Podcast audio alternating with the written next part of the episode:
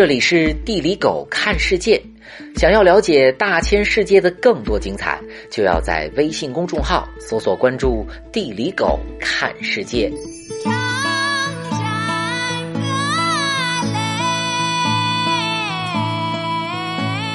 有人告诉我，每个旅游城市都有一条专门用来骗外地人的街，所有的商品都来自于义乌，所有的特产都比其他地方贵十倍。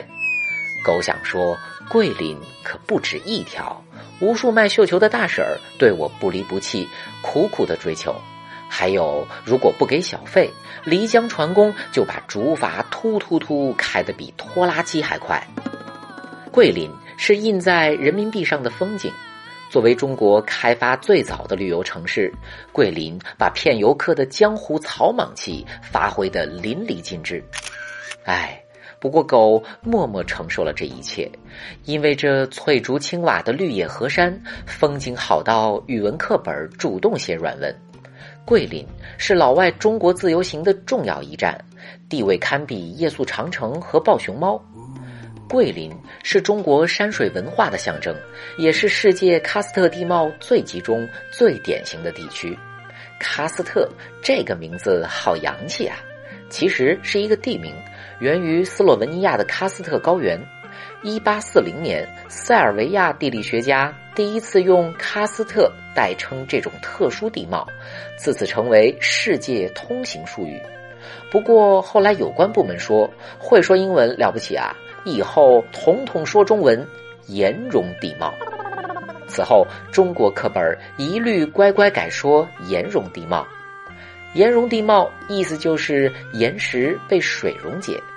本来岩石很难在水中溶解，但是，一旦水中有二氧化碳，一些没骨气的岩石，比如石灰岩，就会被迅速溶解。二氧化碳越多，溶解越快。三亿年前。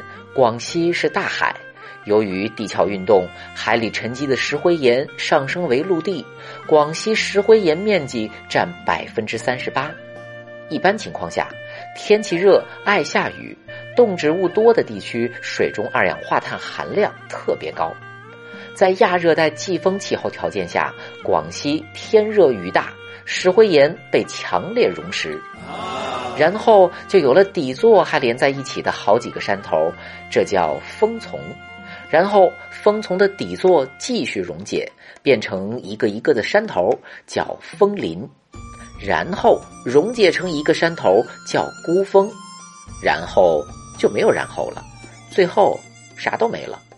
所以不要再相信什么山无陵、天地合之类的鬼话了。